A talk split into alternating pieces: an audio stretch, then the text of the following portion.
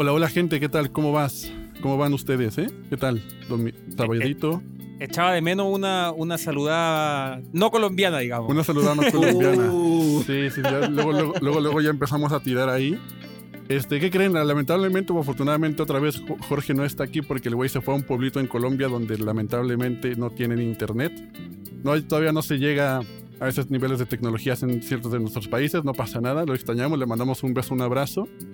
Y pues nada, este, se va a perder de una super plática, porque hoy traemos Eso sí. una, una invitadaza, eh, una amiga, a este podcast donde ya habíamos hablado de en su tiempo, ya desde el año pasado, de, de hacer esto posible, pero por agendas era como complicado, después ya se me iba y todo eso, pero ya por fin se nos hizo. Y pues este, vamos a hablar con Nadia Leal. Nadia, para quien no conozca, es la jefa de música de la revista Neo 2 y tiene ya 11 años en el medio. Nadia ya ha hecho 30 portadas en papel con la revista, con artistas como Raúl Alejandro, Yatra, Jay Cortés, Trueno, siendo Rosalía también la primera de todas. Ella ha trabajado con artistas como La Mano Rodríguez como asistente personal y en sus redes sociales y también trabajado las redes con Nicky McCarthy de Franz Ferdinand. Y pues a lo largo de su carrera ha escrito en medios como GNS Pop, Harper's Bazaar España y ha sido una de las primeras periodistas en hablar de salud mental y algo que me encanta a mí, en apoyar varias escenas musicales durante todos estos años. Entonces, señores, un aplauso para Nadia, porfa. Muchas gracias, qué bonito suena. no, no, no, es súper interesante. ¿Y qué tal, Nadia? ¿Cómo andas? Bien, bien, la verdad que bien. Ahí procesando todo un poco. Ayer salí y no sé si es que es Mercurio retrógrado o qué, pero todo el mundo se está volviendo loco. Entonces, como... No, está pero bueno, es un momento yo creo que vivimos todos, ¿no? como tan extraño la sociedad lo importante es que ya podemos estar platicando aquí tranqui, tomarnos un tiempito para despiar de las cositas, es fin de semana, entonces con calma. Sí. y pues queríamos como justo empezar un poquito a platicar contigo, aprovechar toda la, gran experiencia que tienes eh, como periodista en la industria musical principalmente. Y para abrir un poquito, que nos dijeras tú tu perspectiva de cómo ves el rol actual de los periodistas musicales y cómo y el impacto que estos tienen hoy en día, tanto como para fans, artistas y profesionales mismos de la industria musical? Pues, eh, a ver, ¿queréis puedo empezar yo, chicos? Te comento, comentáis, eh, esto queda mal que lo pregunte. Pues, vale, pues, a ver, yo en este, en este momento, a día de hoy, tal cual en España, creo que la prensa musical no está en un buen momento. Creo que se está perdiendo muchísimo el oficio como tal y es una pena porque la, la música como, como sector y como consumo desde fuera está como en su mejor momento, ¿no? Extrañamente, ahora todo el mundo es como que idolatra la música, todas las colaboraciones de marcas son con música, todo es a través de, los músicos y música, ¿no? Entonces, de repente es como cuando más se celebra o cuando más, oh, wow, la música, cuando más festivales hay, es cuando el periodista musical es más precario, cuando nuestro rol eh, se juzga más, se entiende menos, como es tan precario, la gente, hay muy, pocos medios ya, los sigue habiendo, pero ya no es como antes, ¿no? que de repente era como un medio era potente y podía contratar como muchos más periodistas. Entonces esto es un círculo un poco vicioso en el que como es precario la gente tiene que conseguir más trabajos y como consigue más trabajos no hace como el artículo, ¿sabes? A mí, por ejemplo, la gente es como Nadia, ¿por qué no haces todas las entrevistas en persona? Si sabes llevar súper bien a los músicos, si les haces preguntas súper interesantes, si están súper cómodos.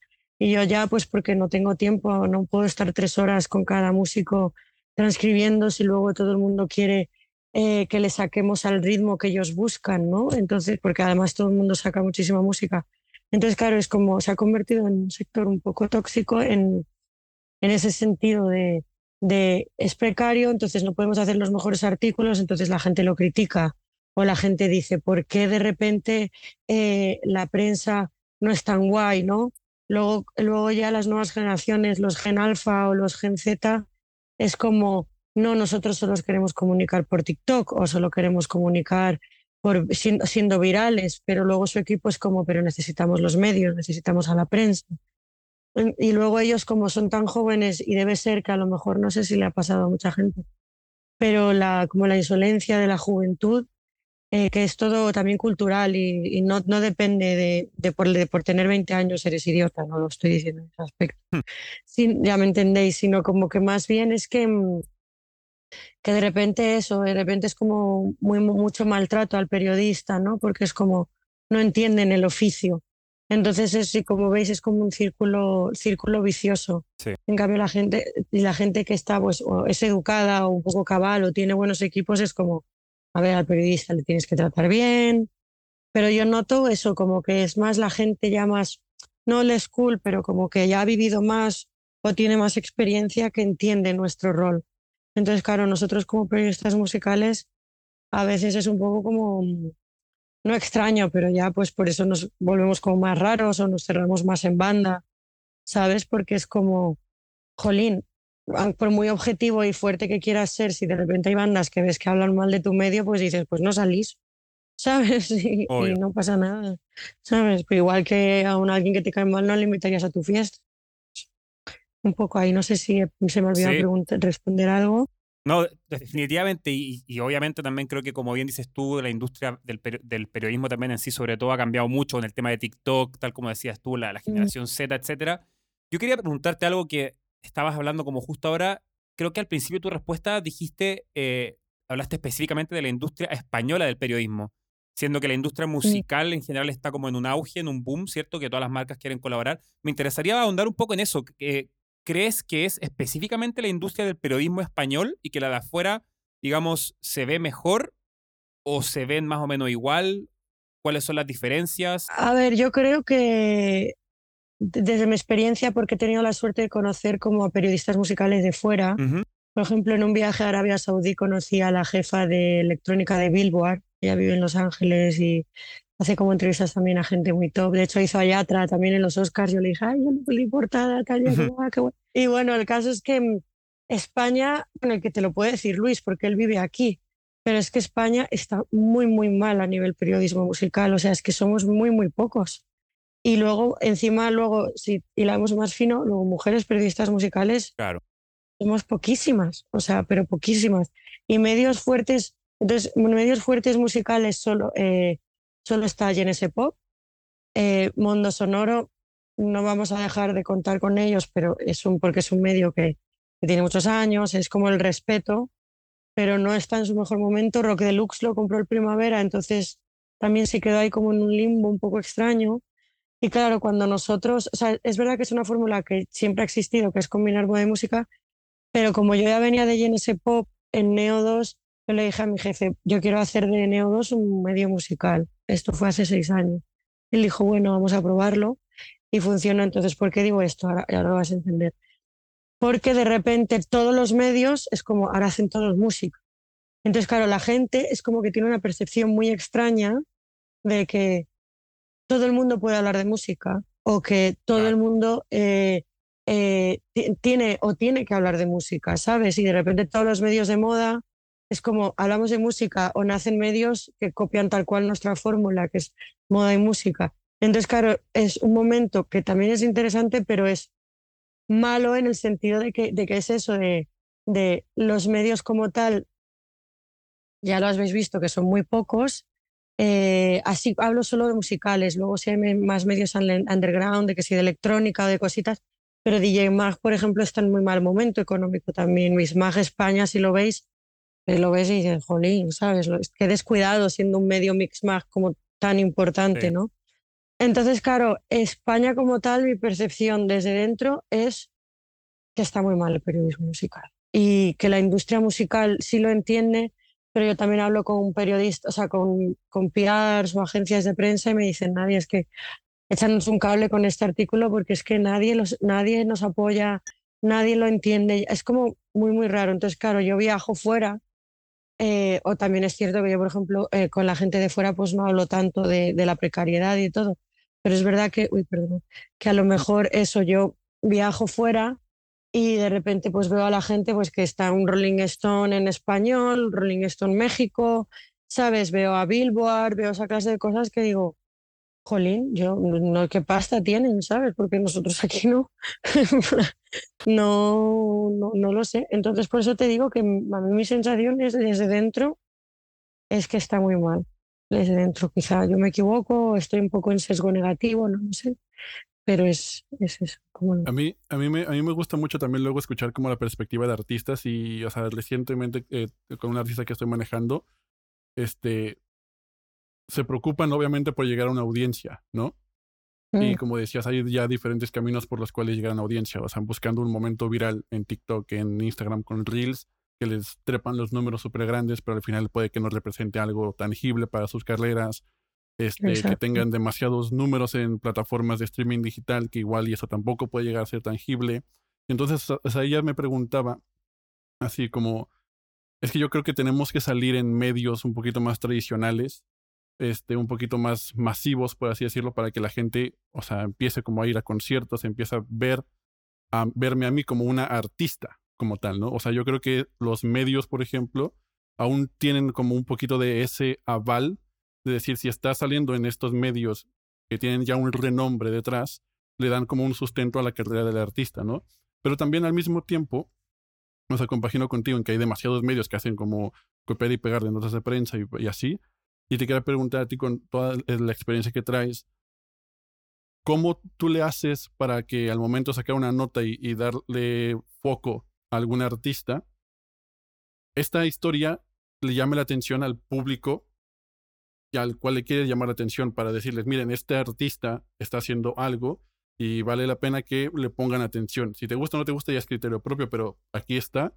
¿Y cómo tú has hecho como para, para brandear el storytelling de este artista para, para, para ponerlo? Bueno, a ver, eh, es una cosa muy importante que has dicho, que yo recuerdo en un BIME, que además fue el BIME del 2020, que fue el de la pandemia, que éramos 50 o 100 personas, imaginaos que desangelado, ¿sabes? Pero hay una charla muy interesante porque hace tres años ya, eh, eh, eh, tiene sentido, o sea, yo soy un poco barroca hablando, pero no, no tiene mm. conexión. Digo lo del TikTok porque yo recuerdo que era como, tenéis que viralizaros en TikTok, porque tenéis que conseguir que vuestra canción sea, sea viral, pero luego he reflexionado y era como, pero esto luego no se materializa en la industria musical. A la industria musical no le importa que tu tema se haya hecho viral en TikTok, porque eso es, es justamente viral, por lo tanto efímero, entonces da totalmente igual. ¿no? Pero es algo como que la gente no termina de meterse como en su cabeza. Es como, soy viral en TikTok, sí, pero ¿y? O sea, no te van a salir contra, está comprobado, no te salen contratos discográficos, como tú has dicho bien, Luis, no suben los números. Entonces, ¿qué pasa? Aquí por eso digo como que es al mismo tiempo un poco como desesperante, un poco negativo, pero a la vez muy excitante porque es como un momento que noto que es de transición. Entonces, claro, em, los medios, ¿por qué son importantes? Eh, porque, como tú bien has dicho, hay que salir en ellos, pero eso también importa quizá más que al artista, es más como a la gente de la industria, me refiero. Tú, por ejemplo, que estás llevando un artista, si tú a un booker le dices he salido en estos 10 medios, el booker te dice, ah, pues quizá aquí hay algo. ¿Sabes lo que te quiero decir? O sea, muy pocos artistas consiguen tener tanto peso solo por sí solos. Hablo a nivel de industria musical, ¿eh? No hablo a nivel fans, ni a nivel oyentes, ni a nivel eso, porque por eso es esa diatriba rara, porque de cara al público la gente dice, bueno, pero si, si tengo una fanbase que me salva los links o tal, porque tengo que tener links de prensa, porque tengo que salir a la prensa. Porque la industria musical respeta a la prensa. Entonces, si tú, a mí de hecho, eh, un colectivo de Canadá, Moonshine, que son muy guays, ellos me dijeron que gracias a mi entrevista del 2019 le, les cogieron el Primavera Sound del año pasado. ¿Te acuerdas, Luis, que los fuimos a ver a los de Moonshine? Sí, sí, sí. En el Boiler Room. Pues ellos me lo dijeron este año, ¿sabes? Y fue quedé flipando porque no tenía ni idea, pero me dijeron, como Pau, que es el booker, sabe, que conoce, sabe que tienes, sabe que tienes criterio, cuando vio tu link dijo, aquí hay algo. Entonces, claro, por eso es tan importante el link. Y, y porque todavía hay gente seria que respeta los medios. O, por ejemplo, el otro día estaba entrevistando a Carlangas y él me dijo, no, es que Neo 2 a mí me encanta. A veces hago otros medios que sin más, pero no, deja, no, no puede dejar de salir en la prensa. Es como, es que eso es lo que hace una persona inteligente ya te, te, escribe, te escribe diario de, de Albacete, pues quizá no es el medio más top, pero valora que esa persona se ha tomado su tiempo en investigarte, en entenderte, en respetar tu proyecto. Entonces, en cuanto a lo del storytelling, nosotros somos bastante mm, white journalism en el sentido de que no hablamos mal. Si vamos a hablar mal, no hablamos. ¿Sabes? En plan de pero no en plan falsedad, sino como pues es que no vamos a perder el tiempo, ¿sabes lo que te quiero decir? En realidad la vida, pues es que no hay tiempo, porque si, os imagináis la cantidad de cuestionarios que debo, de posts que tengo que subir, es que me, me da esta ansiedad, y todo el mundo me escribe, es como, por favor, Nadia, no te olvides, o, ¿sabes? Que es como, sí, no me que desborda. Entonces, eh, ¿cómo hago yo de storytelling? Pues simplemente, por ejemplo, notas de prensa a mí no me gusta sacar, ¿sabes? Porque es verdad, aunque sería más rápido y ahora con la inteligencia artificial, que ni lo he probado, pero es verdad que comentan que sería como mucho más fácil con el chat GPT que te transforme un poco la notita, cookie y tal, pero es que es verdad que el, que el, el artista no lo valora tanto, ¿sabes? Porque dice, hombre, obviamente voy a mover en redes eh, el artículo que ha tenido un poco más de mimo o que me ha hecho algo más diferente o más personal. Entonces, por eso siempre solemos hacer entrevistas, porque es más especial, el, al artista le gusta más, al equipo le gusta más. Cuando una persona googlea, perdonad, cuando un artista, o sea, cuando una persona googlea al artista y ve que ha salido en medios, pues queda más bonito.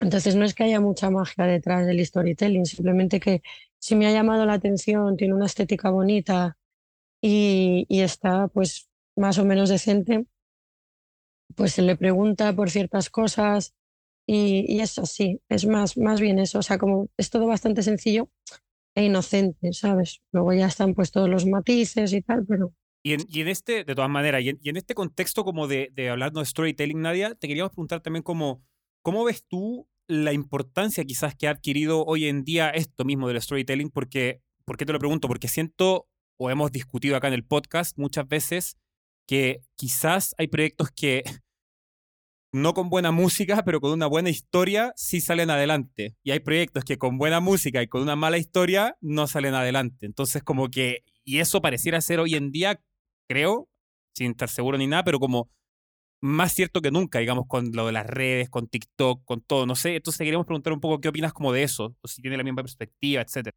Sí, sí, por supuesto que la tengo, vamos. O sea, es que además yo más que nunca, eh, porque yo he dado clases de moda y música en el SAE, y yo a muchas, muchas veces mis alumnos, que además hay muchos sudamericanos, hablo con ellos y se lo digo, le digo, es que la imagen no es todo, ¿sabes? Y, y si de repente hay un artista que aunque su música es correcta, pero de repente tiene un pedazo de imagen que te cagas, tiene un rollazo, o la tía está buenísima o el tío está buenísimo, pues de repente la gente lo ve de otra manera. Es una pena yo me di cuenta de esto, creo que fue en un Mulafé, no, un Villa Manuela, que era un festival muy bonito de música alternativa de aquí en Madrid.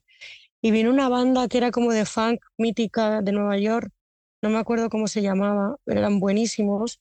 Y los tíos iban vestidos eh, mal, ¿sabes? De, como de su madre y de su padre, ¿sabes? En plan, con vaque, o sea, mal vestidos, iban normales, pero claro, tú no te esperas eso de una banda y tal.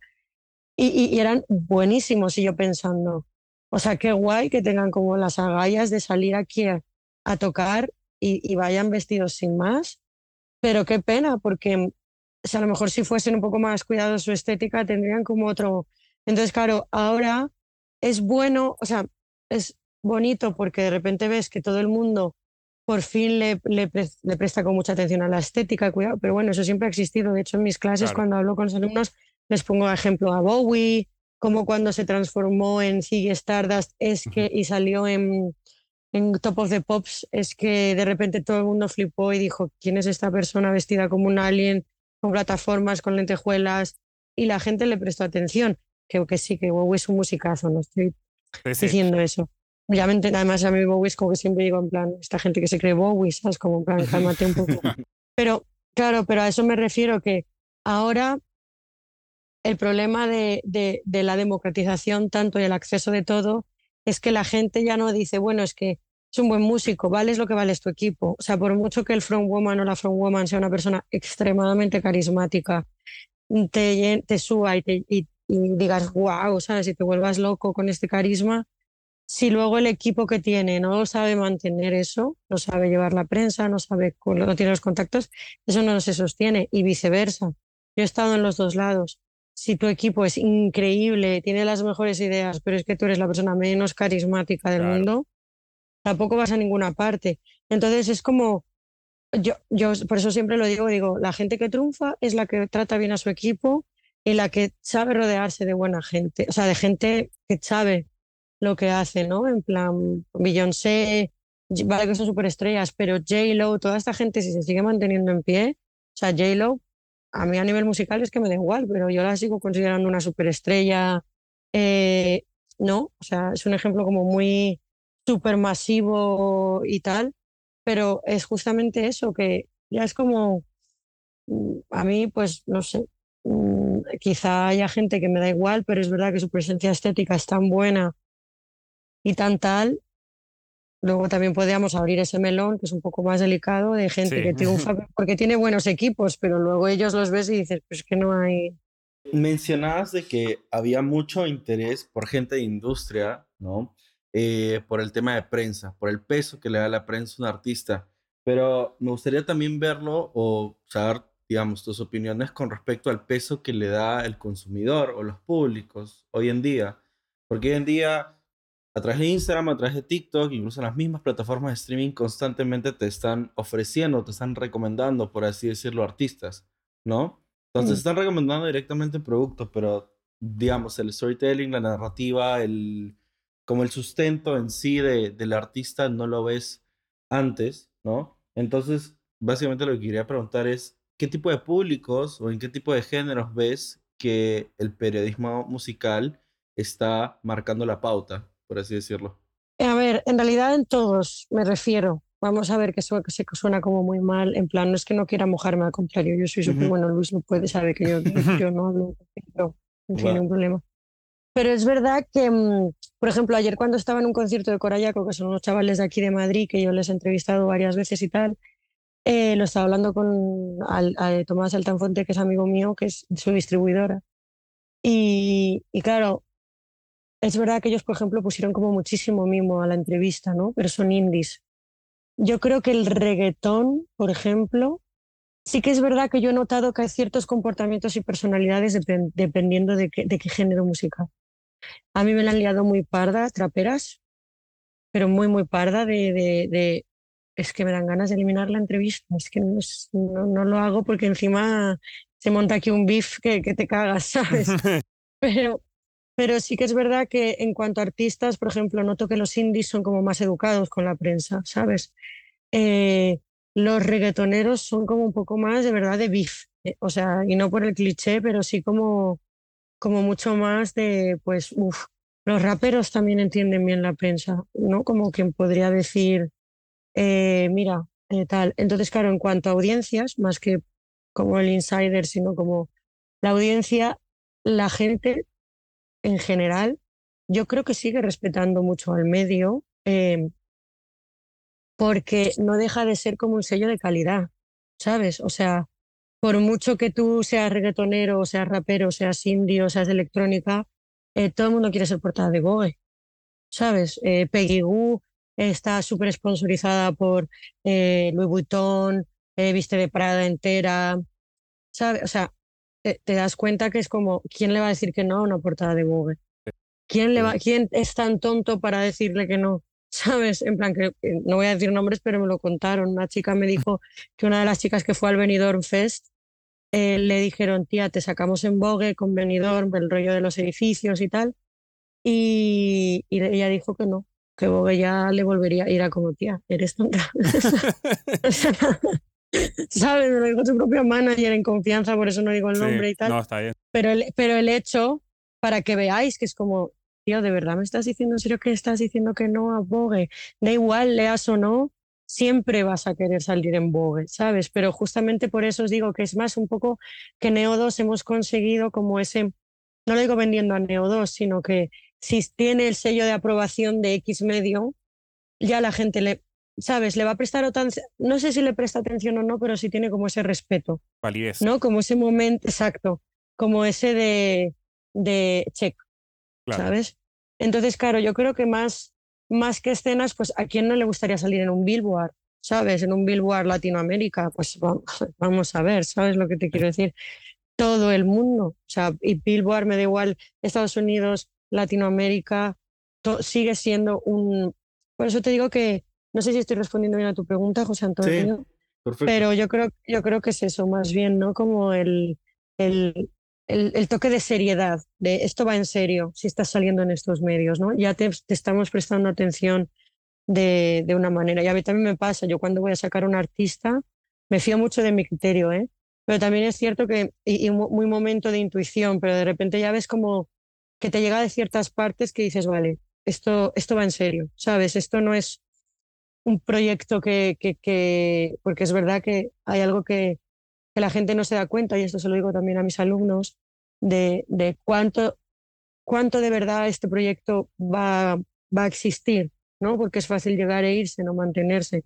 Entonces yo tampoco quiero sacar algo que da que es bueno, lo habéis visto vosotros, cuántos artistas parecía que lo iban a petar y se han ido, ¿sabes? Cuánto es todo como tan aleatorio, pero claro, yo si voy a perder, perder el tiempo en sacar algo, es en algo que creo que tiene un cierto tipo de consistencia o, tal, y eso también los medios lo ven. Entonces, claro, es, es como el círculo, ¿no? De, de pues, eh, se ha salido en Vogue, digo Vogue como super ejemplo, pues se ha salido en Neo 2, la gente dice, vale, esto va en serio, entonces eh, ahora va a salir en, en este otro mes, ¿no? Un poco ahí como...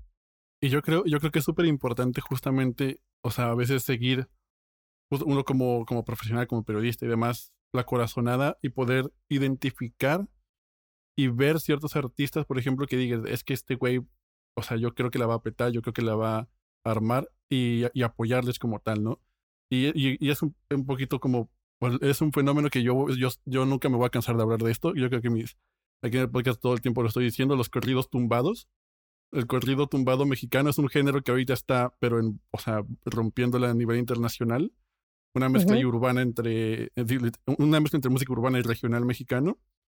Y, o sea, yo llevo hablando de este pinche género como dos años fácil, así como... O sea, ¿No es esto lo que ha hecho ahora Bad Bunny? Exactamente. Sí. Eh, bueno, es corrido tumbado. Sí, no es corrido tumbado, pero, pero es una mezcla entre cumbia norteña, cumbia norteña con Bad Bunny, ¿no? O sea, al final esto es efecto dominó de todo lo que el regional mexicano ha logrado, ¿no? Y hace dos años, por ejemplo, o sea, yo no veía casi, o sea, no veía casi nadie hablar como públicamente posteando contenido sobre este fenómeno.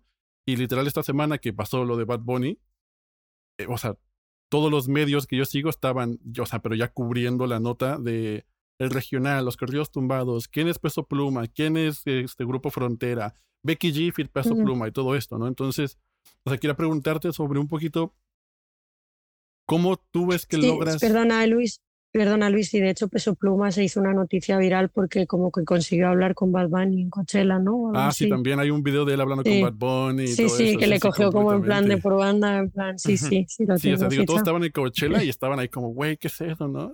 o sea, sí, sí.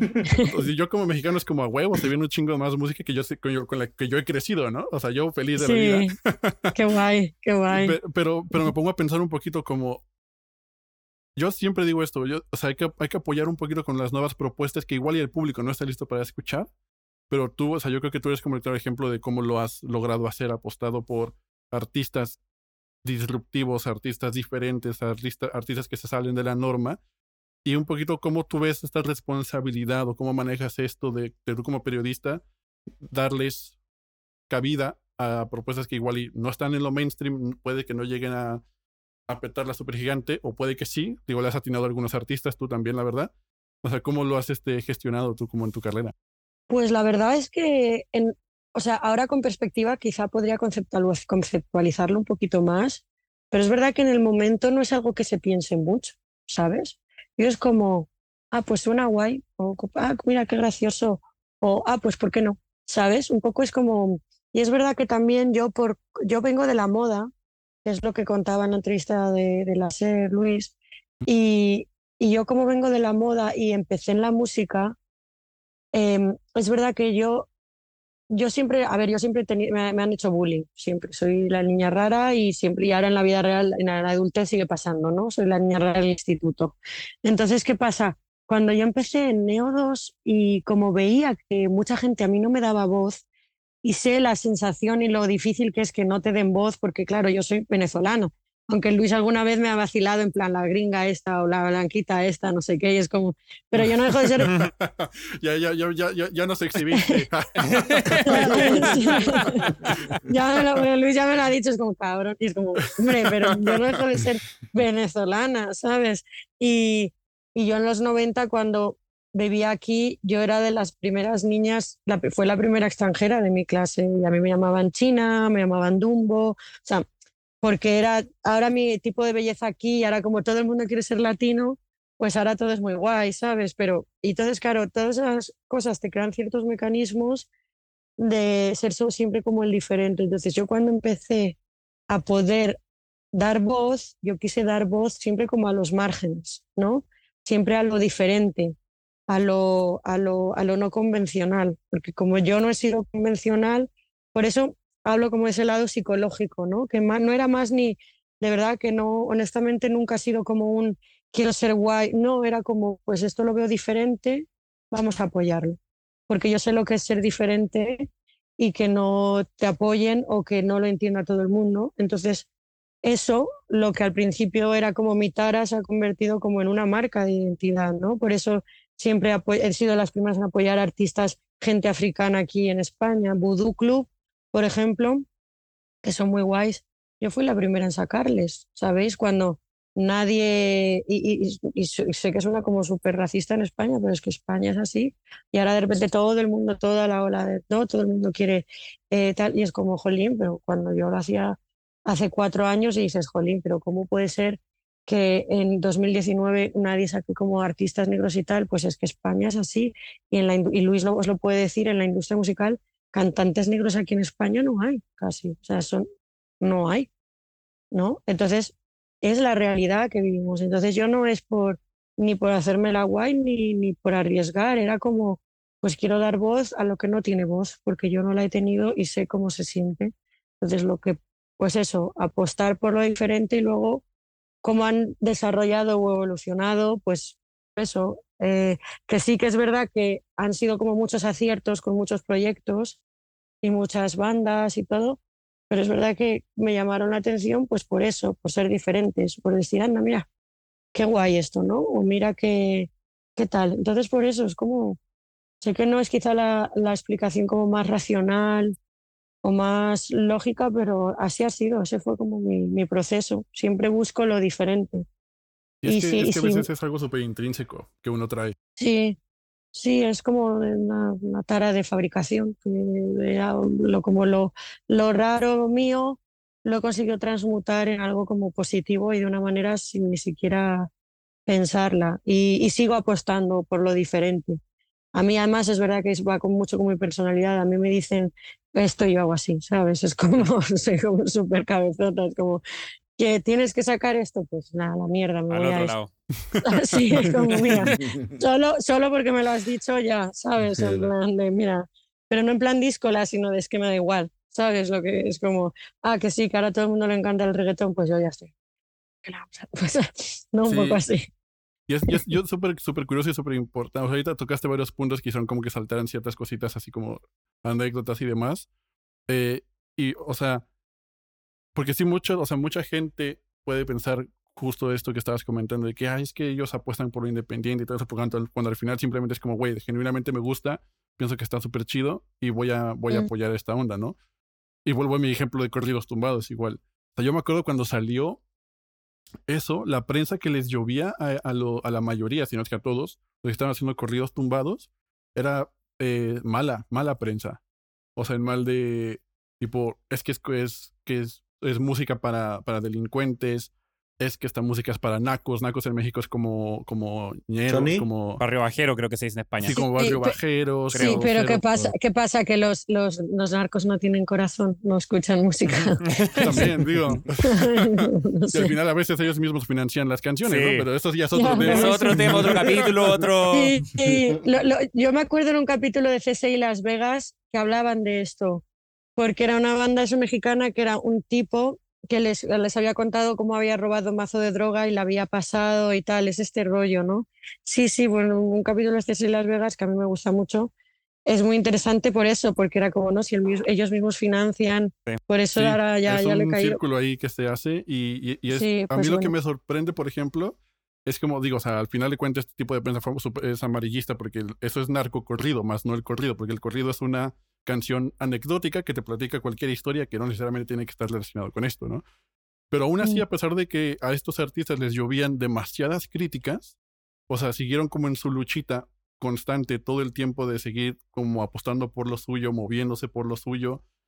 Y hoy en día, o sea, Bad Bunny, eh, Becky G, Maluma y los que se vengan, ahora están como haciendo esto. Y te quiero preguntar un poquito en tu experiencia, cómo tú, o sea, porque esto al final pudo afectar de una muy mala manera sus carreras a tal grado de que ellos dejaran de hacer lo que estaban haciendo, ¿no? Entonces tú como con tu experiencia, ¿cómo has visto que, que la prensa en serio sí puede llegar a afectar o no afectar la carrera artística de una persona? Pero afectar la carrera de, de- a nivel de decisiones personales propias de un artista, a nivel salud mental. Pues un poquito como de, de todo al final de cuentas, yo siento. Hombre, yo por los amigos músicos que tengo y por los artistas con los que he trabajado, es como que la prensa la tienen un poco como amor-odio, ¿sabes? Como obviamente es necesaria para nuestro trabajo porque es la prensa, pero es que la prensa, claro, o sea, yo porque por ejemplo soy cero amari- amarillista, digo lo que os he dicho, yo si voy a hablar mal no hablo, pero es verdad que, que a la gente le encanta buscar el clickbait. Sí. Entonces, claro, eh, que me parece súper sucio porque no dejan de ser personas, ¿no?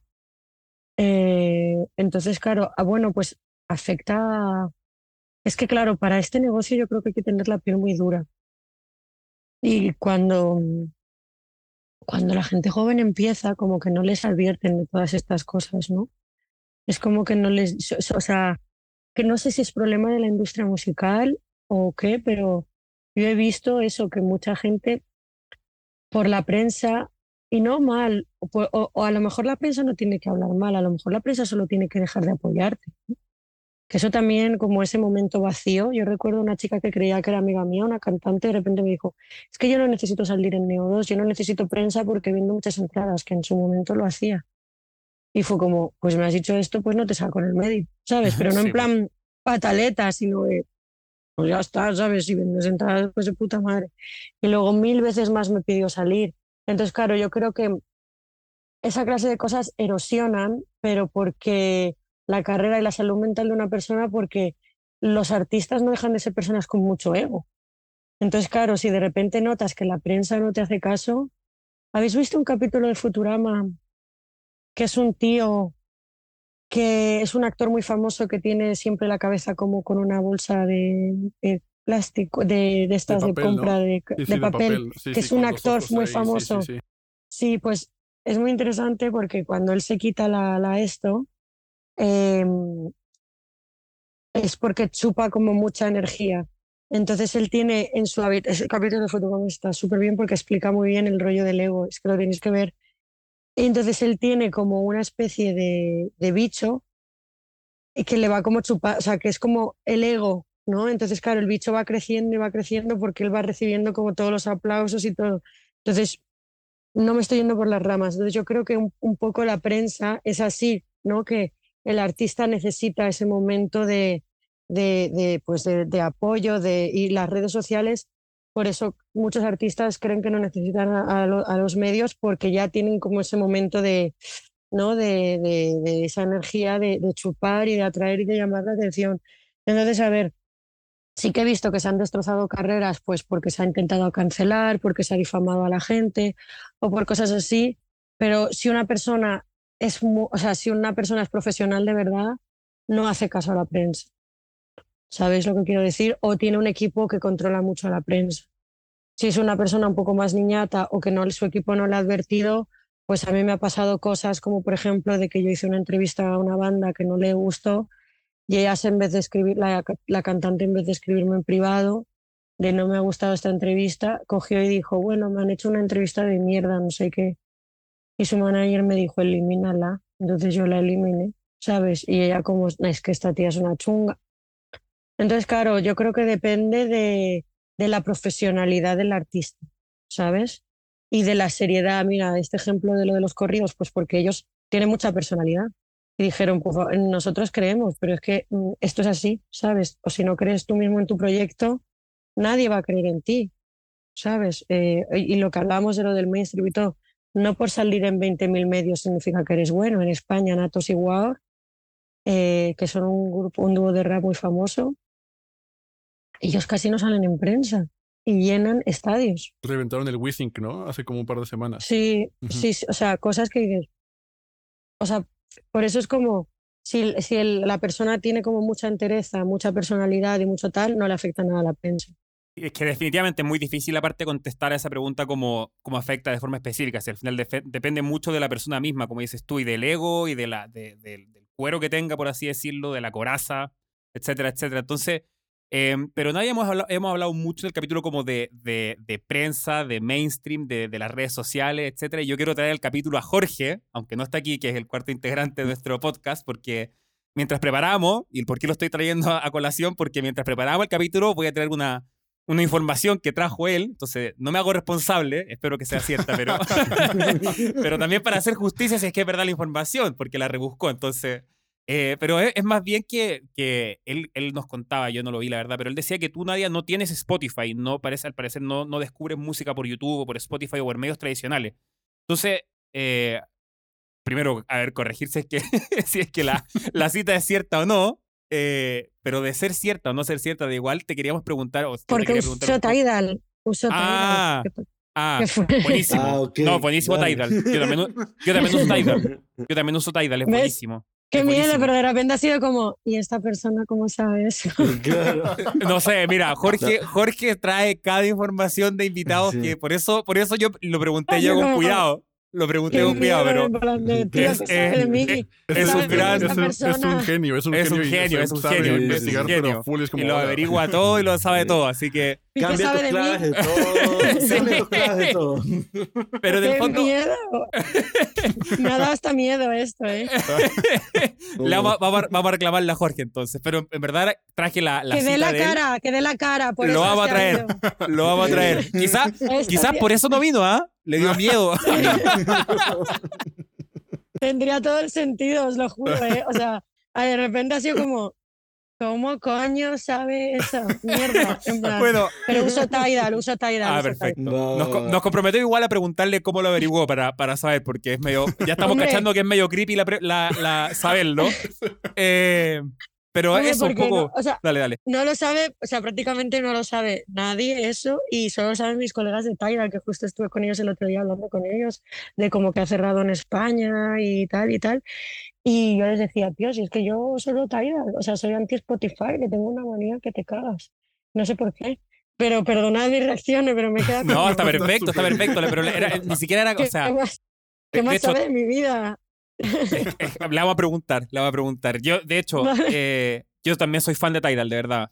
En, en todo, en método de, de, o sea, la cuestión de los máster que se escucha, de verdad se escucha mucho mejor. Se escucha mucho mejor, eh, sí. Las recomendaciones que tiene, a mí me recomienda música para descubrir, mucho mejor Tidal que Spotify. Pero sí. la pregunta inicial que te iba a hacer era esa, como un poco, ¿cómo descubres música tú y estos artistas independientes, estos sonidos, etcétera? A ver, es verdad que como ya todo el mundo me conoce como figura, ¿no? Un poco uh -huh. de la música, todo me llega es que me lo hacen llegar. Ya. ¿Sabes? En plan, en un momento de, de también me, me, enteré mucho por Instagram. ¿Sabéis? Perfecto. En plan de, porque yo es, al final. claro, sabes, como que es verdad que como la industria musical, bueno, ya sabéis cómo va la rueda, ¿no? En plan de, de la industria musical nos seguimos entre todos, nos apoyamos entre todos. Sí. Entonces, claro, cuando ya de repente por mucho, o sea, a mí no solo me tiene que llegar, por ejemplo, de, de, una buena nota de prensa. De repente he visto que una persona que me parece que es su criterio y yo somos muy parecidos, mmm, dice esto mola y de repente digo, ah, va, ¿sabes? En plan de, pero no que copie, sino que ya de repente recibo varios inputs, claro. ¿no? Que ya digo, vale, esto, de, mira, para que veáis un ejemplo, el otro día eh, hay una chica que recomendaron justo en GNS Pop, de como una rapera que lo estaba pegando y justo, y me llamó la atención, pero dije, ah, mira, me llamó la atención. Y de repente ver un par de stories de otra cosa, eh, porque yo, yo, tengo mi cuenta personal, pero luego tengo mi cuenta como alternativa que es mi cuenta falsa, pero la uso para seguir medios, artistas, como para desintoxicarme un poco, ¿no? Claro. De, de- de la gente, del, del ego y de no sentir envidia porque les han llevado de viaje a mí no, o ropa a mí ¿no? un poco como salud mental. Y fue muy fuerte porque a los cuatro, como a los cuatro perfiles ¿no? de stories me salió otra vez esta chica y dije, la tengo que escribir. O sea, es que la tengo que escribir y le puse un email. Y justo mi amigo Sergio, que él es del Tecno, me dijo, oye, esta te va a encantar. Y dije, "Eh, literalmente hace dos horas le puse un email. ¿Sabéis? Es como un poco porque que, que te vas dando cuenta que es como estar en la rueda, que no es porque no hay la vía, ¿sabéis? Es como que son muchas vías que, que cuando ya de repente, pues eso, es, y la intuición te dice, aquí pasa algo, ¿no? Es como, eh, es un poco, no sé si te he respondido bien, Max. No, sí, perfecto. sí, y me queda claro que le vamos a preguntar a Jorge de dónde está sacando esta información porque... Hombre, por favor. Porque menos mal clarifiqué, weón. Menos mal clarifiqué antes de preguntar. Porque si no quedaba yo medio como creepy. Jorge. Sí, sí. A ver, no pasa nada. Todos No, tenemos un, crin- un cringe y un creepy interior. Yo no lo he hecho, No. pero de repente es como algo además tan hermético que no sabe Sí. Prácticamente nadie. Entonces así como... ¿qué? O sea, es como, ¿sabes? Disclosure Pero bueno. necesario. Sí, sí, Sí. Vale. Trigger warning. No he Exacto. sido yo. Dios mío. Bueno, siguiendo, es, siguiendo la línea de la conversación un poco, para hablar de controversia, ¿no? Creo que a muchos de nosotros, eh, a Max, a Luis también, eh, nos pasa que muchos de los artistas que más nos gustan son, son figuras en sí controversiales. O sea, viendo desde Jill Richard, pasando por, por ejemplo, la imagen que logró Alice Cooper a través del trabajo de Shep Gordon con Derek Taylor, ¿no? Llegando a Lady Gaga y a otros artistas en, nuestro, en nuestra actualidad, ¿no? En la actualidad de la música. Entonces queríamos hablar un poco contigo como cómo es el rol de la controversia como, como una suerte de driver, ¿no? Como una suerte de, característica principal para el éxito de algunas figuras artísticas y hasta dónde se puede empujar eso, por así decirlo. O sea, el límite de pasar la controversia a, a llegar a ser cancelado por algo que uno hace, ¿no? ¿Dónde está? ¿Lo pone la sociedad? ¿Lo pone el corporativo, o sea, la discográfica o la revista? O... La verdad que esta, esta pregunta es muy interesante, la verdad, y daría como solo para, para otra, otra, tal- Mm. otra charla, la verdad. Vale. Es muy interesante. A ver, yo creo que, mm, a ver, a mí me encantan los beefs. O sea, bueno, de hecho el rap nace todo justamente por beefs y todo esto. Sí. Y a mí lo- los salseos me divierten mogollón y a mí la gente chunga me cae muy bien. A mí es que la gente que es perfecta, ya digo, no te lo crees ni tú. O sea, para que veáis un poco como mis valores, ¿no? A mí eh, lo normativo rico, correcto, bien estructurado, mm, me da grima, ¿sabéis? Porque los humanos somos imperfectos, somos complejos, somos, eh, tenemos etapas, tenemos oscuridad, tenemos luz. Entonces, eso llevado al arte, pues lo veo correcto, ¿no? En plan, lo como, pues bien. Entonces, claro, a mí alguien la liga parda y digo, ya, podríamos ser con él, ¿sabes? O sea, a mí como eso no me espanta, a mí al contrario, me, me divierte, ¿no? Digo, "Ah, que tiene personalidad, ¿no? O no tiene miedo, o un poco es verdad que yo, pues como veis, me gustan esas cosas que dan vidilla, ¿no? A mí la gente está como siempre sosa, perfecta, es como, ay, qué aburrido, ¿no? En plan de, jolín. Entonces, claro, es cierto que eso a mí como a nivel personal, ¿no? Como pues, de, me, hace gracia, me cae bien. Ha dicho esta burrada, pues me cae fenomenal, pues, por, pues ha cometido un error, es humano. Pero es verdad que, que como arma yo la veo bien, porque no deja de ser una herramienta de marketing que ha existido toda la vida, pero sí que es cierto que ahora en este momento del- de la cultura de la cancelación, que ya no se puede ni suspirar, porque es que está todo como, como madre mía, por ejemplo, Zetangana. Es verdad que él lo hizo muy bien, él todas las campañas de marketing, todo ha sido genio del marketing y él lo ha hecho súper bien. Y, y, él ha usado muy bien ese instrumento. Yo no sé si sabéis que, mm, que cuando dijo en el sonar hace muy claro, esto sale ahora y le cancelan, pero estamos hablando de un sonar en 2018 o 2017, no me acuerdo. Ya, estamos, ya es hace muchos años. En un sonar él dijo, yo soy trans. Entonces, claro, todos los medios te han dicho que es trans, que es trans, que es trans. Al día siguiente salió, salió un videoclip con un colectivo drag, pero ese videoclip llevaba hecho medio año. ¿Sabéis? Entonces, claro, eh, para que veáis cómo eso a lo mejor ahora, ahora a día de hoy Zetangana dice soy trans y la gente dice, pero tú lo que eres es gilipollas, pero no a mal, sino porque no dejas de ser un hetero normativo blanco tal. pero la herramienta le funcionó muy bien. Entonces, ¿qué pasa? ¿Cuándo paró él? Cuando ya la gente vio su mecanismo, cuando ya vio como su modus operandi, ¿no? Porque ya hizo varias veces. También como que se metió con el rey o, y le, como que se le cayeron contratos con Loewe, con varias marcas y tal, porque fue para sacar también como un tema, o sea, está guay usar esa medida y no deja de ser algo, lo que he dicho al principio, que lleva existiendo toda la vida, en todo, en el cine, en el marketing, en el arte, en la moda. ¿Sabes? Yo sigo pensando que Bad Bunny y la Kardashian están por, por marketing. No creo que estén por, por relación, porque son la, o sea, no sé si además os enterasteis que cuando pasó lo de los, lo de los Grammy, eh, mucha gente de la industria musical salieron como conversaciones que decían, es que no sé quién es esta persona, y era como, literalmente es uno de los artistas más grandes de este planeta, ¿cómo, cómo no sabes quién es Bad Bunny? Pero la gente de la industria musical como tal, hablo de Estados Unidos, ¿eh? no hablo de nosotros sudamericanos, no hablo de España, que Bad es como, es Bad Bunny, ¿sabes? O sea, en plan, ¿de qué estás hablando?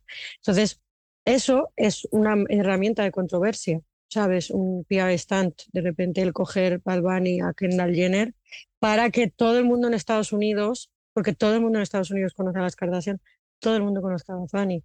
¿Qué pasa? Que eso deja de tener efecto, yo creo que cuando la gente se da cuenta, más que por la cancelación en sí, ¿sabes? Porque de hecho a mí Bad Bunny desde que sale con ella es como, me da igual si es marketing, no me gusta, no me parece bien. Benito, no. Eh, yo te he cancelado en mi corazón, no. ¿Sabes? O sea que, pero entonces, claro, eh, pero yo ahora veo que, por ejemplo, ya no se pueden hacer esa clase de cosas, de polémicas, porque te cancelan, ¿sabes? Entonces, claro, bueno, que además, ¿qué es la cancelación? Es que ese es otro gran, gran tema, ¿no? Que se puede hablar aparte. Pero por eso yo veo como que funciona un par de veces y luego tienes que buscar otra, otra manera a día de hoy. Por eso os ponía el ejemplo de Tangana, porque le funcionó muy bien y paró porque ya la gente dijo, bueno, pero si es que ya lo ha hecho tres o cuatro veces, ya sabemos que viene algo, ¿no? Entonces, ya lo típico que estás hablando con tus colegas y están los melómanos y dicen, pero eso ya lo hizo con el anterior, si ya sabemos que es porque va a sacar tema. Ahí es cuando ya dices, vale, ya, no tiene, ¿sabes? Como el vulgo ha hablado. Lo, lo, hizo igual cuando sacó este Ateo, ¿no? Con Atipeluso. Igual todo el video. ¿Qué hicieron con Ateo? ¿no? El videoclip que se hizo en la iglesia, me parece. Pero eso fue después, no, eso, fue, después. Eso, fue después, pero me refiero como ese tipo como de vamos a hacer una canción que se llama Ateo en una iglesia. Ah, claro. Ese tipo de... Pero, fueron tontos porque eh, se hizo en la Catedral de Toledo. Entonces, claro, toda la chavalada de repente era como, tenemos que ir a la Catedral de Toledo porque aquí en Estado se están ganando Peluso. Y la Catedral de Toledo, en vez de decir, oye, tío, vamos a ganar una pasta, por fin estamos llegando a las nuevas generaciones porque yo soy, yo soy agnóstica, pero a mí me encantan las iglesias, me encantan las catedrales porque a nivel arquitectónico y cultural es historia, es algo, una pasada. Yo me meto en una iglesia y la veo, pero las nuevas generaciones no tienen como ese chip. Todos los, todos los chavales yéndose a Toledo y la iglesia lo prohibió y era como, ¿sois tontos? ¿Sabes? como que sois tontos. Un poco como lo de Vogue también. ¿Eh? ¿Lo de? Como lo de Vogue, lo de la portada, que, lo, que no estar, un poco lo mismo. O sea, como los tipos de Toledo prohibiendo o sea, como que en Toledo prohibir la catedral, si es que estoy entendiendo bien. ah, no, prohibieron que la gente la visitara. Claro. ¿Sabes? Porque se había liado muy parda, claro, y era como, está generando muchísimo dinero, la habéis puesto en el punto de mira, todo el mundo quiere venir a visitarla, es como, ¿sabes? Es como, pero si has conseguido como algo de marketing que vale millones, que ni preparando esta campaña lo habéis conseguido, ¿sabes? Es como, encima creo que sale bien la jugada y la cagáis, que sois tontos. a mí, a mí me parece súper, súper como, o sea, tuvimos, hicimos un episodio hace rato nosotros hablando un poquito sobre lo delgada que es la línea de cancelación mal y usarlo como, o sea, hasta qué punto te responsabilizas, quién tiene la palabra decir esto sí, esto no, y, todo eso. Y yo, yo, yo creo que la conclusión que llegábamos nosotros hablando era de que al final uno tiene que ser súper consciente de las acciones que hace, responsabilizarse obviamente, pero al mismo tiempo uno mismo no ser una persona tóxica en ese sentido, ¿no? O sea, creo que esa es la, conclusión que, que llegábamos y, y en tu experiencia sé que has tenido como súper, o sea, unas movidas ahí súper, como, o sea, de todos lados, súper explotante, chill y todo, has pasado por toda una ruleta rusa tu carrera. Sí, literal. Sí, exactamente. y Y entonces, ¿tú qué le dirías a profesionales, artistas, o sea, todo lo que involucra el ecosistema musical, que se tendría que hacer para disminuir un poquito toda la toxicidad que se puede llegar a presentar en la industria musical? Yo le diría a todo el mundo que estuviese en terapia. Todo el mundo, como el meme, si nuestros padres hubiesen ido a terapia es como el año 5000 y todo, pues lo mismo. Todo el mundo a terapia ya, todo el rato, ¿sabes? porque cuando, porque es lo más extraño e interesante de todo es como la, gente, la música, se supone que los artistas son gente o tienen que ser gente muy sensible, ¿no? Para, para crear, para tener esa sensibilidad, para componer y tal. Pero luego, eh, eso, unas toxicidades que dices, no se supone que eres una persona sensible, tronco, ¿sabes? Como, no entiendo nada, esta dualidad, ¿no? o no, no, dejamos de trabajar en un campo que es artístico. Y aún así, la, yo recuerdo como cuando empecé a hablar de salud mental y de todo, porque yo lo hice en Harper's Bazaar España, y no llamar loca a las mujeres, la gente me, tachó a mí de loca ¿eh? y de enferma mental, que es, y ahora todo el mundo habla de salud mental y es como, es claro, obviamente. Y no, de hecho, la, la gente sana es la que va a terapia. La gente que está mal es la que no va a terapia. No es como, la extraña concepción que se tiene de esto. Entonces, claro, em, el problema de esta industria musical es, ¿cómo puedo decirlo? Para que no me cancelen. Eh, y para que no nos cancelen a nosotros también. yo asumo, yo asumo la responsabilidad. yo, no, tengo miedo. Em, la gente es muy robótica, ¿vale? Y la gente solo ve el dinero. Entonces, claro, es como, se supone que esto es arte. Yo también soy muy romántica, ¿vale? Entonces, claro, era como, Olin, esto no deja de ser arte, esto no deja de ser algo, pero claro, luego están los tiburones ahí, capitalistas succionando. Entonces, claro, es, es muy complicado porque estamos como los de la industria musical, que somos como los románticos, los buenos, precario, pero hay que creer, llegar a la oportunidad, no sé qué, ¿sabes? Luego están los tiburones de nosotros estamos generando millones, pagamos a nuestros trabajadores en negro una mierda.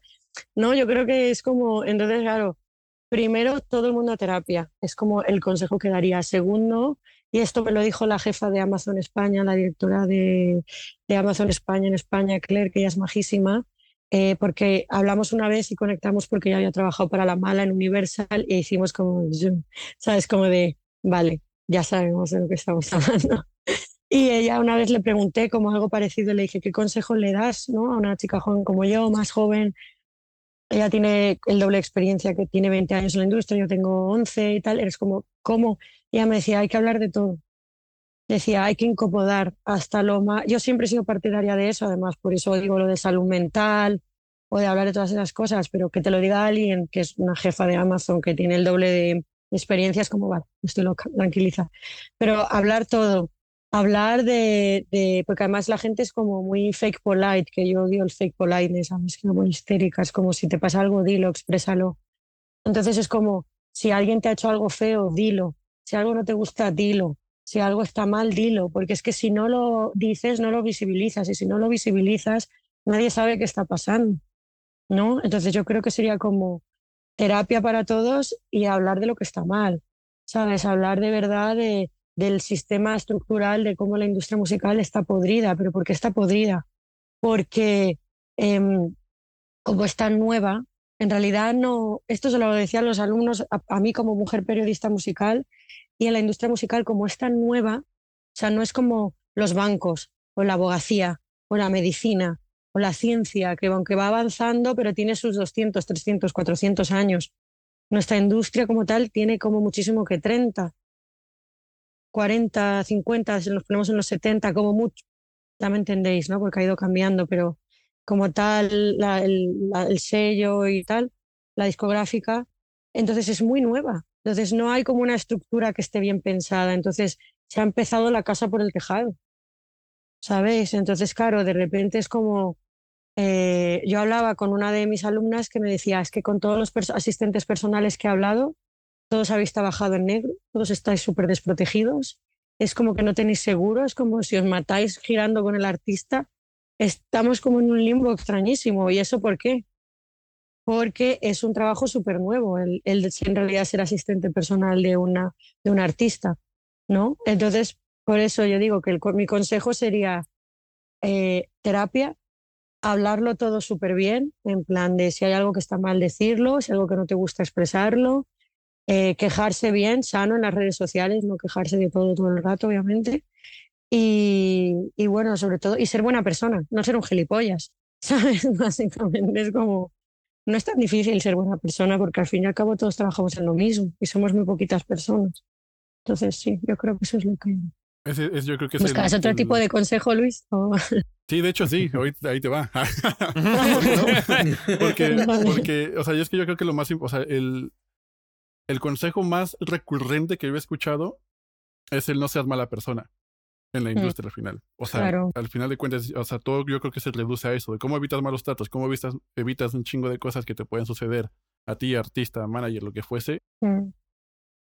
Claro, pero, pero, no, no, bueno, que es lo que he dicho al final, pero es que es cierto, Luis, pero a lo mejor una persona no es consciente de que es mala gente. Pues vete a terapia y date cuenta porque nadie te aguanta, porque no tienes ningún equipo que te dure más de un año, ¿sabes? O sea, a ver, os lo que os decía antes, los seres humanos somos complejos, hay etapas, hay buenas. Yo recuerdo cuando empecé más como jefa de música, cometí un mogollón de. Más, no, más como periodista musical, que de repente entraba a los backstages y yo era como Libby, me lo pasaba súper bien, ¿sabes? Y la gente era como, ¿y esta quién se ha creído? Era como, no sé, yo estoy aquí en backstage, me lo estoy pasando bien, no estoy haciendo nada raro. Ahora ya sé cómo te tienes que portar, ahora, pero porque lo he aprendido, porque no hay un manual. Pero eso también es un ejercicio de introspección yo que dije, vale, ¿qué está pasando? ¿Qué estoy haciendo mal?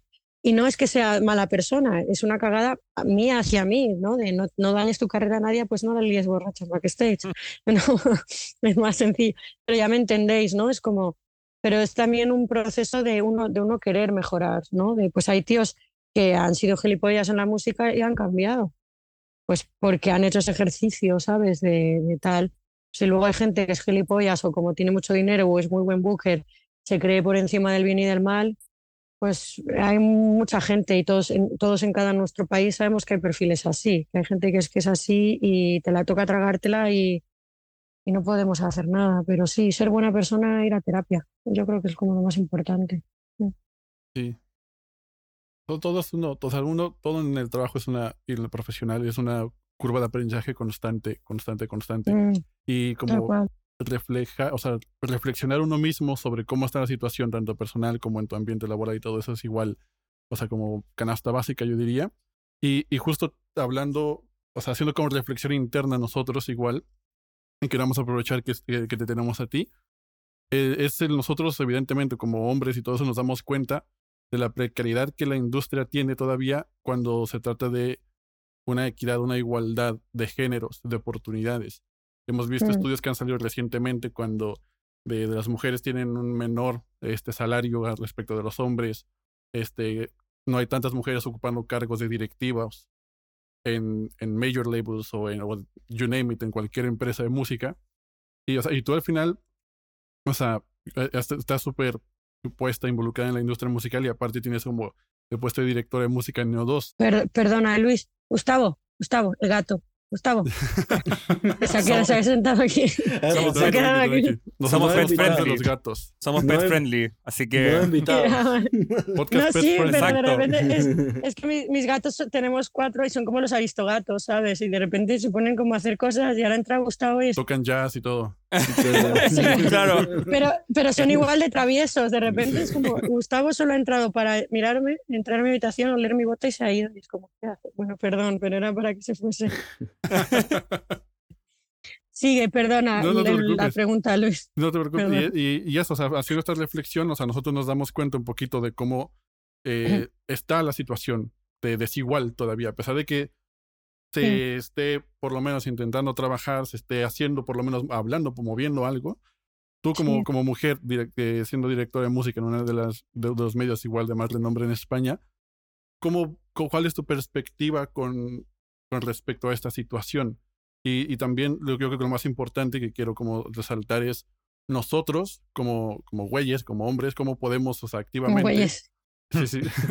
como activamente, como un poquito como portar nuestro granito de arena a que evidentemente poco a poco podamos encontrarnos en un, un ecosistema musical un poquito más ecualitario.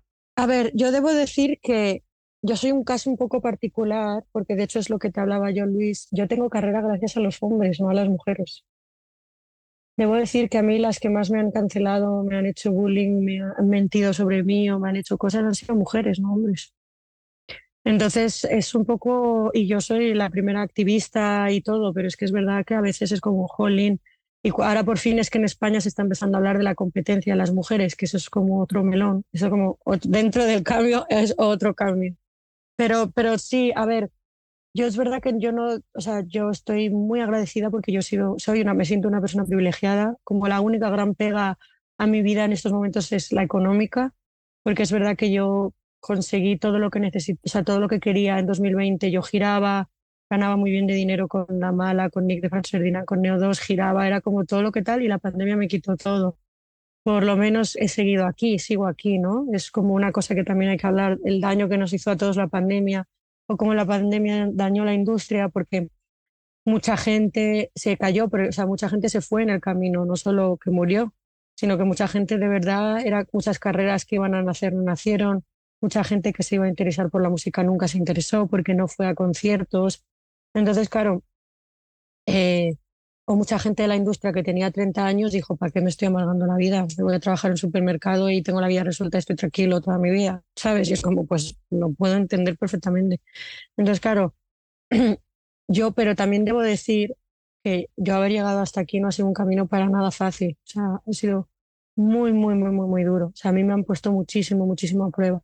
Y yo no sé por ser mujer o por ser diferente o, o, porque el sistema está diseñado así, ¿no? Como cuando ya has superado todas las pruebas. El otro día me lo decía una chica, me decía, Jonay, es que todo el mundo te tiene mucho cariño en la industria, todo el mundo habla bien de ti. Y es como, bueno, por fin, ¿sabes? Es como tras 11 años, ya por fin tengo como la bendición. Pero claro, eh, es como, aparte de que esto es una carrera de fondo, no es como tal, es eh, yo por eso os digo que es verdad que los hombres tenéis que ayudar, pero también debo decir que yo tengo carrera gracias a los hombres. Entonces, por eso es como, a ver, ¿sabes? O sea, es como un poco mm, complicado mi, mi, figura. Entonces, yo creo que como nos lo ponen tan difícil a las mujeres, muchas se van quedando en el camino, ¿sabéis? Eh, porque el desgaste mm, mental y emocional es muy, muy fuerte. O sea, yo creo que yo no me he vuelto loca porque no me drogo. ¿Sabes? Entonces, como no me drogo, y es verdad que salgo muy poco de fiesta, a ver, que ayer me puse súper borracha, pero que es un momento de amigos distendidos, ¿sabéis? Pero no soy una persona que sale habitualmente, nunca me he drogado, no fumo ni fumo porros. Entonces, claro, yo creo que cuando han venido los volantazos tan fuertes, he sido como capaz de reconducir, ¿no? Como mi vida. Pero es verdad que, mm, que es muy duro para las mujeres porque yo, por ejemplo, tengo 35 años, aunque parezco más joven y soy muy jovial y soy muy tal. Pero claro, a veces estaba hablando el otro día con una colega que me quería entrevistar para un medio de Barcelona y me dijo tres veces, la pobre, en dos frases, que no tenía hijos, como traumada. Y yo, tía, pero no te tienes que traumar, no pasa nada. Eres una tía súper válida, somos como de la misma generación, tiene un par de años más que yo. Y me decía, tienes razón, es que es mi carga. Y yo, a ver, yo siento que todo el mundo me odia, todos tenemos como nuestra. Las mujeres todas que conozco tenemos como una tara ahí que se nos ha quedado aquí como así enorme en la cabeza, porque es la sociedad ¿no? que nos ha hecho como sentir un poco, un poco mal con eso. Entonces, yo creo que la industria musical se lo pone tan difícil a las mujeres porque, porque es verdad que cuando lo consigues, consigues como mucho poder, ¿no? En plan de yo he trabajado con artistas como muy famosos, yo en mi agenda tengo muchísimos teléfonos, Luis os lo puede decir en España, que si mm. yo digo algo la gente me escucha, ¿no? O sea, es como, ¿no? De, de tal, pero ha sido difícil. Pero se lo ponen difícil porque no deja de ser el patriarcado, ¿no? Y yo también entiendo que las mujeres se queden en el camino, aparte porque es el patriarcado y el sistema, pues porque decidan tener hijos. Yo hasta alguna vez lo he pensado y he dicho, ojo, y si me convierto en una básica ama de casa y dejo todo, que estoy harta de luchar y de abrir caminos y de todo, me pasan a veces esos pensamientos, pero luego vuelvo y digo, pero en realidad me gusta mucho mi trabajo, me gusta mucho descubrir artistas, me gusta mucho ¿no? Es como un, tenemos ahí como una cosa muy complicada las mujeres, porque también la sociedad nos dice que tenemos que tener hijos, que tenemos que tener parejas. A mí me resulta muy complicado, por ejemplo, tener novios porque todos se vuelven súper celosos, en plan es que te vas a follar a los músicos y es como, no, ¿sabes? En plan de, de, eh, de 2.000 me atraen dos o tres o cinco o diez, pero claro, suena mucho 10, pero cuando comparas con los 2.000 que he entrevistado, pues es una... ¿No? Entonces, claro, vosotros como hombres, yo creo que tendríais que ser mucho más empáticos con las mujeres, no llamarnos locas o, o si veis en algún momento que un tío dice, Buah, es que esa pava está loca o que chunga o que no sé qué, que sea como que vosotros mismos hagáis ese ejercicio, ¿no? De, pero loca, ¿por qué? Pero chunga, ¿por qué? O, o, si es muy promiscua o ha sido muy promiscua, pues da igual, si un tío es muy promiscuo y nadie dice nada, ¿sabes? y, sobre todo dar como más oportunidades laborales, ¿sabes? De repente coger, a mí me lo dijo una vez un chico que, que es DJ, que, su, que eres del Astur, del BBK, y que él me dijo, me dijo, Nadia, si tú fueses hombre, a ti te iría muchísimo mejor la vida. Tal cual soy, con mi puesto, mis portadas y todo, pero como soy mujer, yo os reconozco que yo todavía siento que tengo que estar demostrando mi valía. ¿Sabéis? Porque yo como que todavía no, no consigo entrar en la industria musical y eso que tengo todo su respeto, pero tengo como un perfil tan concreto y tan específico que la gente en vez de decir, me, te, voy a, te vamos a explotar, Nadia, eh, me dejan ahí como, ya ves que no eres el perfil concreto es como, bueno, pero no soy una tía bilingüe, súper culta, súper trabajadora, como hacer contactos, no debería ser eso suficiente para, ¿no? O, o, cosas muy feas que me han pasado de una banda eh, que me cogió y me, hicieron una entrevista de dos entrevistas de tres horas en total. Eh, todo el concepto que les vendí, todo, en plan como conversación, me dijeron, te contratamos en una semana, me hicieron ghosting y ahora esa banda está haciendo eso. Eh, un tío de un sello que me iba a contratar, una distribuidora, luego sigo un privado cual. Eh, ocho meses comiéndome la olla, te vamos a contratar, te vamos a contratar. El tío me hizo ghosting también y todo lo que yo le dije, el concepto de redes, de moverse, lo hicieron, ¿sabes? O sea, imaginaos lo duro que es eso. O sea, eh, eh, además yo recuerdo cuando me enteré de esto en Arabia Saudí, o sea, me quería matar, era como menos mal que me ha pasado aquí en Arabia Saudí porque en Madrid cojo y me planto en la oficina, ¿sabes lo que te quiero decir? Y le pego cuatro berridos, ¿sabes? Porque la cámara de José Antonio de... Pero es que eso, es, imaginaos la rabia y la impotencia que da, ¿sabéis? Es como, tío, soy una tía súper culta, súper preparada eh, y no es suficiente, ¿sabes? Es como, y, claro, de repente yo creo que es porque yo soy como muy llamativa físicamente, que a mí me ponen muchas pegas para trabajos y es como, pero es que yo no vengo a ligar. Yo en realidad en mi día a día voy con camisetas anchas, voy como un poco tomboy incluso para, que, para no llamar la atención, pero es como un tío no tendría que cambiarse de vestimenta, un tío no tendría, ¿sabes? O por llamar la atención yo no busco ligar. Si yo he decidido gastarme mi dinero en mantenerme joven y, y vistosa, es porque a mí me gusta, pero no por eso soy menos válida o menos profesional. Eh, alguna vez lo he hablado con mi jefe esto, ¿no? Como de también puestos o de directivos o, o también es como que solo cogen, y esto hace, ahora que os lo voy a decir, creo que os va a abrir un poco los ojos, la industria musical solo acoge a mujeres o poco atractivas o con novio o casadas o con hijos, porque así es como que no va a dar problemas, ¿sabes? No se va a querer ir a con el músico, no se va a ir a follar con él, y es como, no todos, todos somos así, ¿sabes? O sea, yo ya tuve mi etapa de, de pasármelo súper bien, eh, sexo rock and roll en backstages y pasármelo bien, pero era mi etapa. Ahora soy una persona adulta, súper tranquila, que solo quiere ganar dinero y estar tranquila, ¿sabes? O sea, aunque así fuese, ¿qué problema hay? Es mi vida privada. Pero para que veáis un poco como, como eso, ¿no? Es como, ¿qué pasa? ¿Y ese búnker no se ha follado a casa a todo el mundo? ¿O ese pavo no ha, no ha, ha tirado, no ha tirado la caña a todas, que es el baboso de turno? Porque a él no, no le dicen nada. ¿no? Es como un poco por eso como que vosotros mismos, aunque a mí los hombres son los que más me han ayudado, pues eso, como mucha más empatía, creer a las mujeres, cuando una mujer os diga algo de otra mujer o os diga algo de otro hombre, creedlo, por favor, ¿sabes? Que no sea en plan, es que es mentira o, o ni gaslighting ni nada, es que de verdad, si una persona te está diciendo eso que siente, ¿sabes? O sea, a mí, por ejemplo, me me ha pasado que yo tengo muchos haters eh, y porque soy pública, ¿no? Pues de alguna manera, pues eh, tal. Y la industria musical no, hablo como de pues, pues los nadies, por ejemplo. Y, mm, un chico booker, no, un chico DJ, eh, cogió y me dijo, Nadia, es que a mí tantas tías me han hablado mal de ti que hasta lo he llegado a creer, pero luego veo todo lo guay que haces, cómo viajas, todo cómo uno te menciona, lo que escribes, que dije, vale, esto tiene que ser mentira. ¿Sabes? Como porque la gente es como muy de, han hablado mal de esta persona, tengo que creer. Pues tío, tengo un criterio propio, ¿sabes? Es como que noto eso mucho también de los hombres, ¿no? De, de, bueno, es que si mis cuatro amiguitas a esta persona le cae mal, yo tengo también que caer mal. A mí mis amigos, por ejemplo, tengo esa suerte que a mí, cuando yo digo, esta tía es una gilipollas, me dicen, pues a mí me ha tratado bien. Pues digo, pues es un gilipollas mi amigo, pero tiene razón, ¿sabes? Luego se dan cuenta que tenía razón, porque tengo buen ojo con la gente. Pero ya me entendéis, ¿no? Que es como, pues, eso, que tengáis criterio también y que deis oportunidades que las mujeres también nos lo merecemos y yo más, con, no lo digo por vosotros, pero jolín, con mi currículum, yo antes la industria musical me decía como Nadia, no estás preparada, tienes que tener excelente currículum y ahora ya, por fin, ya trabajé para la Mala Rodríguez, ya giré, ya no sé qué, ya 30 portadas, es como, ¿ahora qué queréis? No, es que ahora tienes demasiada experiencia y es como... ¿Sabes? Eso es un poco el, como estoy muy cómoda, también estoy como hablando de todo así como muy en profundidad. Perdón si me extiendo mucho, pero...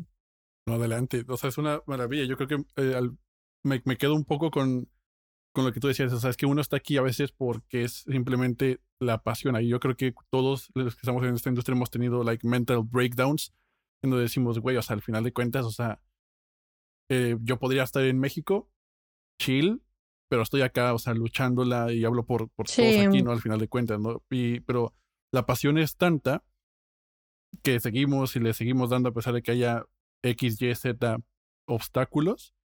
Y también, o sea, aprovechando que ya todos estamos con esta pasión, yo creo que lo, lógico en mi mente y también lo que deberíamos la industria como hacer es, pues pasárnosla bien al final de cuentas, ¿no? O sea, si lo, si lo queremos hacer así, si lo amamos tanto, hay que eh, volvemos a lo mismo, no ser gilipollas, no ser, no ser mal pedo, ser buena persona lo más que se pueda. Exacto, exacto, sabes, yo recuerdo una vez que me colé en un backstage porque me dieron un pase de, me dieron un amigo que trabajaba para Nicola Cruz, me dio su pase de backstage, entonces yo me pasé. Y el novio de, del, uno, perdón, el novio de uno de los bookers principales del festival era como, ya está nadie aquí, y le cogió el novio que a mí me conocía, toda, ahora es novio, pero me conocía toda la vida, y le dijo, tío, eh, tú esto lo has hecho mil veces, colarte en backstages, porque te hacía ilusión, ¿sabes? Y, mi, gente se ha colado, solo que como a mí me conocía, y era como, boom, nadie, ¿sabes? Además es que a mí se me ve, entonces es como, boom, ¿sabes? Esta persona. Y claro, es como, pues que no seamos tampoco tan rígidos, porque todos hemos hecho esas chiquilladas, ¿sabes? A todo el, todo el mundo. O sea, de hecho es como todos los que ahora amamos y trabajamos en la música, nos hemos colado en algún sitio, nos hemos colado en un backstage. Así empezamos es como quien... ¿eh? Exacto, por eso. No nacimos, con el gafete ahí. Eh. sí, sí, sí. No, pero os dais cuenta, ¿no? Que quien tiene esa pasión para colarse, para decir como sea, tengo que estar aquí, es justamente la persona que es la que necesita tanto estar ahí que que se tiene que colar. Entonces es como detectar eso, qué guay, ¿no? ¿Sabes? Dijo Lindsay. Al final luego acabamos siendo los mismos. Luego vamos a todos los eventos de industria musical y es como, pues si somos los mismos todo el rato, viendo, ¿sabes? Como lo de siempre, no sé. Sí. Bueno, este, o sea, yo, yo, creo que hablo por todos. O sea, estas pláticas se podría llevar, o sea, te digo, un chingo, un chingo de rato. Sí, podríamos aquí estar sí, o sea, brutal, brutal. Pero pues nada, te queremos agradecer, Nadia, por tomarte, o sea, el tiempo, eh, compartiendo tus experiencias, tus anécdotas y todo, es súper valioso. Yo creo que abrir un poquito conversaciones como este tipo ayudan, ayudan a que alguien que la escuche pueda recapacitar un poco y esperemos también a los que nos están escuchando nos eh, les, les ayude, pensemos y que trabajemos todos juntos y cumplamos y todos seamos felices al final de cuentas. Pero este, Nadia, el micrófono es tuyo. No sé si algún artista, alguien te quiera llegar a enviar un mensaje, donde te pueden seguir todo el trabajo que haces, al, algunas últimas palabras, por favor. Eh, pues mi Instagram es arroba nadialealde. Lo digo ya como un robot. Eh, mi Gmail es nadialealde arroba gmail.com. y nada, cualquier persona me puede poner un email, cualquier persona me puede poner un Instagram. Eh, yo sobre todo quiero agradeceros chicos el espacio que me hayáis dejado hablar, que no me hayáis puesto filtro. Y sobre todo a mí lo que me gustaría decir para quien haya llegado estoicamente hasta aquí es eh, sobre todo que parece mentira que haya sea necesario decir esto en 2023, pero como que aceptemos todo lo diferente, ¿no? Es como que de verdad yo sigo notando que mm, el otro día salió un, un estudio que decían que el 90% de los españoles eran heterosexuales y yo pensé, esto es mentira. mm, hay mucho más maricón por ahí, ¿sabes? Que no lo quiere decir, hay mucha más bollera que le da miedo decirlo, ¿sabes? Es como, por favor que de verdad escuchemos a lo diferente, escuchemos la disidencia, que miremos a los márgenes, la porofobia, que es algo que noto mucho, que mucha gente además se ha empobrecido con, tras la pandemia y las crisis. Y, mm, ¿Sabes? Es como que pasa la gente pobre, ¿no? o lo que decías lo de los narcos, ¿no? que pasa que la gente pobre no tiene derecho a disfrutar del arte, de la música, de la moda, a crear proyectos, ¿no? que esta es otra, otro melón que no hemos hablado. La industria musical es solo de gente con dinero. Como, ¿sabéis? Es como, jolín, hay que dar oportunidades a todo el mundo, no que todo el mundo que se ha hecho el máster de 20.000 euros es la que tiene que estar. A lo mejor hay gente como, no, es como, de verdad, por favor, abramos la mente a los márgenes, abramos la gente a lo diferente, abrámoslo ya, que es 2023 ya, ¿sabes? Es como, dejemos de jugar ya a los años 50, que parece mentira, pero que todavía sigue todo un poco como, como eso. Y de verdad, abrir la mente, de verdad, y de construirse, todos. Yo me deconstruyo constantemente cada día, aún como mujer. Todos. El mundo cambia muy rápido, las sensibilidades cambian muy rápido y, y sí, creo que eso es lo que diría a la gente. Más que, más que recomendar artistas, solo diría, por favor, ser buena gente y buen. Sí, primero ser buena gente y ya después escuchamos un chingo de música todos juntos. Sí. Así es. Nadia, muchas gracias. Este, y pues nada, muchachos. Vosotros.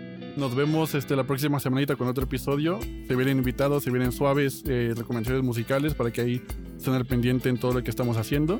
Y disfruten su semana. Jorge nos dio una explicación, weón.